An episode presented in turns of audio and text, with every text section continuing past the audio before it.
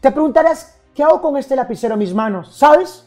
Con este lapicero podemos escribir los poemas más preciosos, la literatura más hermosa, y podemos aportar muchísimo valor e influenciar de manera positiva en millones de personas.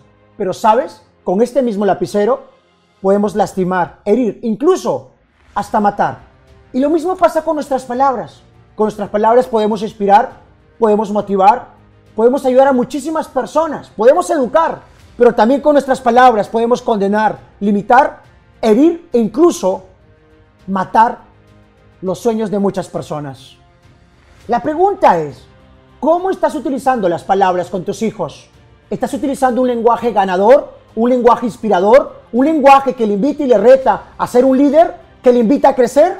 ¿O cada vez que él hace cosas que no van de acuerdo a lo que tú quieres, le dices que es un tonto, que no vale mucho, que no sirve para nada, que siempre la caga?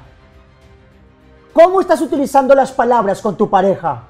¿Le estás edificando, valorando, amando? ¿O cada vez que hace cosas que quizás no son las más correctas para ti, estás frío, indiferente, con palabras que realmente calan de manera negativa sobre su corazón?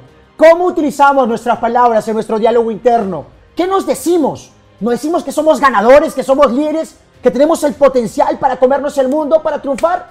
¿O cada vez que las cosas no salen como queremos, decimos que somos tontos, cojudos, que no valemos mucho? Hay una frase popular que dice que las palabras se lo lleva el viento. Mentira. Las palabras dejan huellas sobre nuestro corazón. Marcan un antes y después. ¿Sabes qué? Cuida lo que dices, porque tus palabras tienen el poder. El poder de inspirar o el poder de limitar.